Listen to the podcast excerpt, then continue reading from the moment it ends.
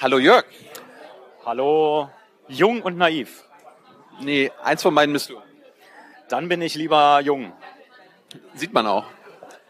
So, du bist ähm, einer meiner Lieblingsmedienjournalisten. Ähm, du sollst mal was erklären. Was hast du, was hast du mir zu erklären? Also ich bin äh, total ein offenes Buch. Ja. Du kannst äh, reinpieken und ich sag dir, ob ich das weiß oder nicht. Äh, ich habe was gehört. Du bist ja auch beim bei dem RBB angestellt. Die gehören ja zur ARD. Ähm, Falsch. Also die gehören schon zur AD, aber ich bin nicht angestellt. Bin freischaffend. Bin freischaffend. Entschuldigung. Ja, das ist, wichtig, weil immer die Leute denken, äh, ich bin sozusagen einer, der von den Rundfunkgebühren, jetzt Rundfunkbeitrag, äh, sowas von partizipiert, natürlich übers Honorar. Aber letzten Endes, wenn ich nicht arbeite, kriege ich auch nichts. Also du bist ein Freier. Ja. Ähm, trotzdem gibt's da dieses Jahr seit diesem Jahr was Neues im Punkto ARD und öffentlicher rechtlicher Rundfunk. Was ist es? Ja, also ich habe es ja, glaube ich, schon gesagt, der Rundfunkbeitrag Ja.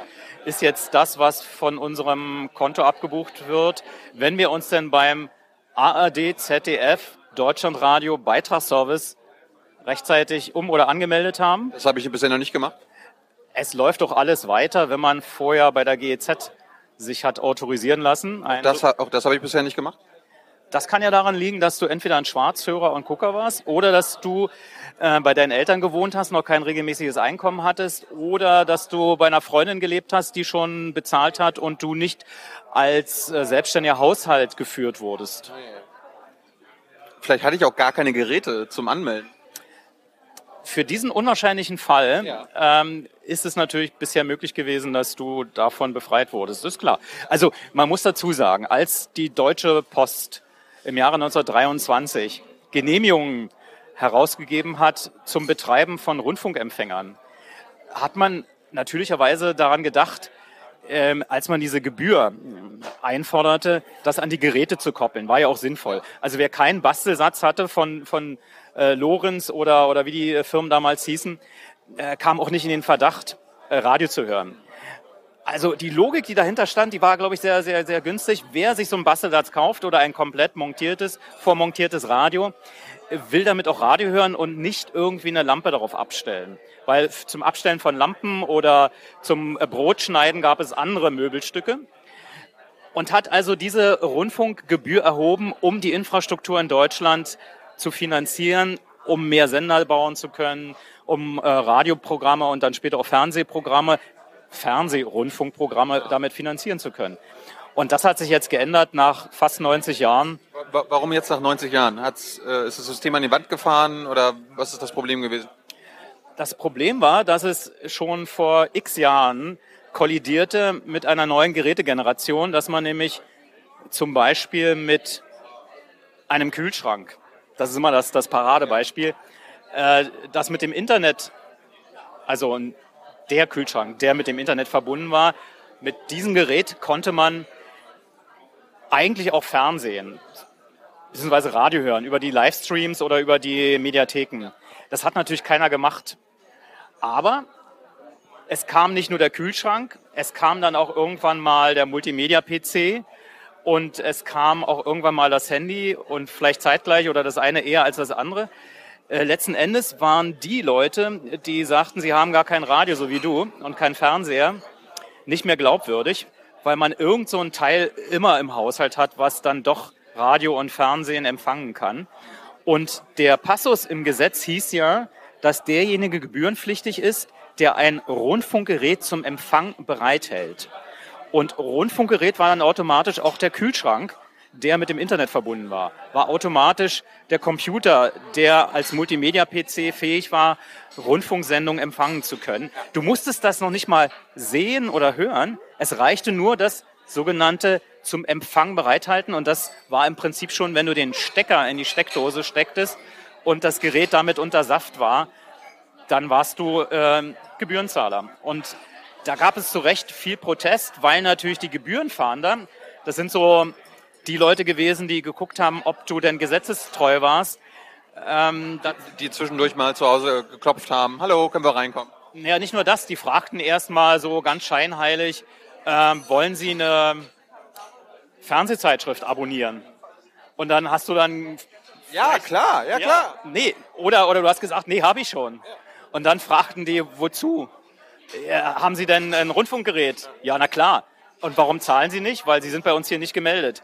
Also es waren so teilweise Tricks, die ans Unmenschliche gingen, sage ich mal, weil das so ein bisschen an Geheimdienst. Das waren, das waren nur Einzeltäter, Jörg.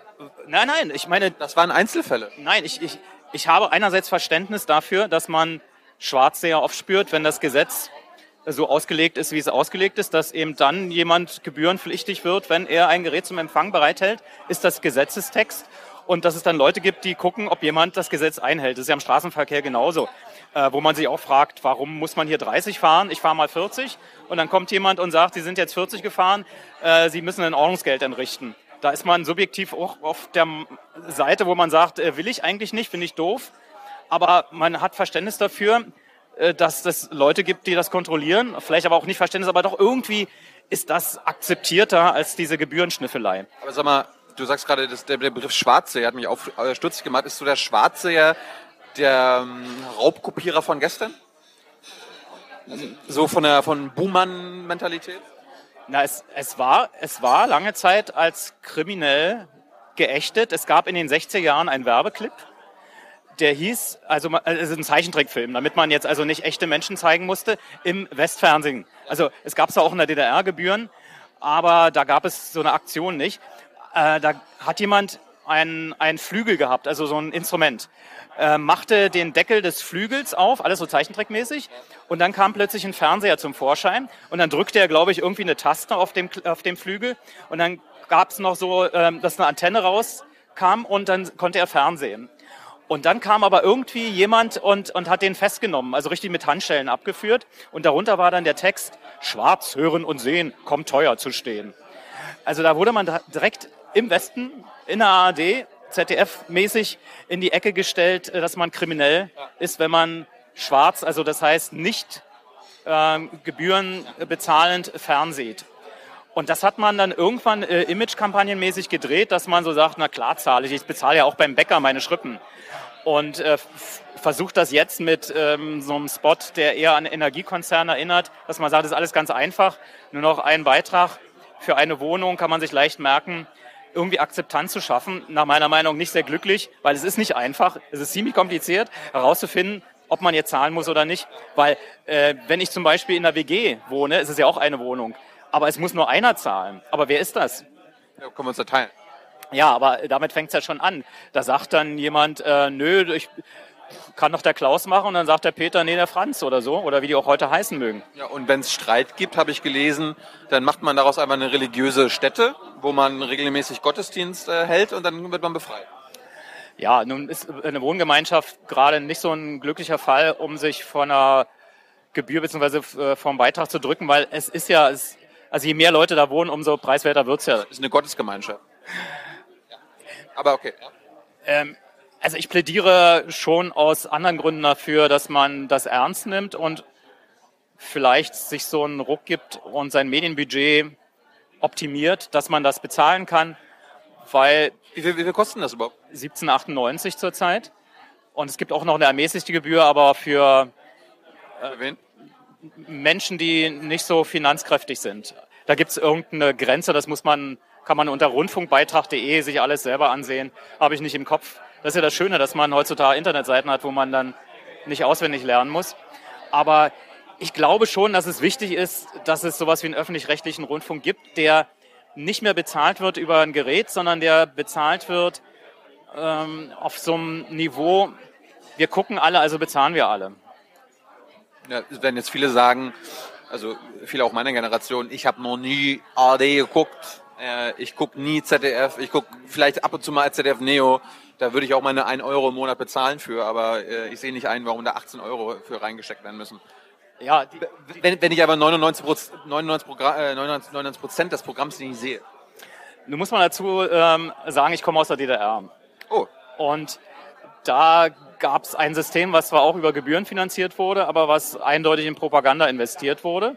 Und seitdem ich hier lebe, das ist seit 1990, ne, also in der BRD, mit den Vorzügen von ARD und ZDF, sehe ich natürlich auch die Fehler. Sind propagandafrei? Eben, äh, ich, ich, mein, mein Satz ging ja noch weiter mit den Fehl Fehlern, die ARD und ZDF haben.